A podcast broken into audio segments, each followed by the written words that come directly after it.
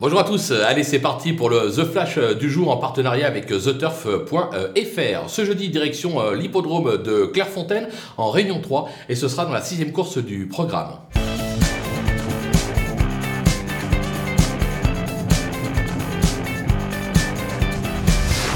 Dans cette épreuve, on va tenter un petit euh, trio en s'appuyant sur les deux Nicole de la course. D'abord, le numéro 6, Hey Jude, euh, qui vient n'a rien pour la gagne euh, sur cette piste.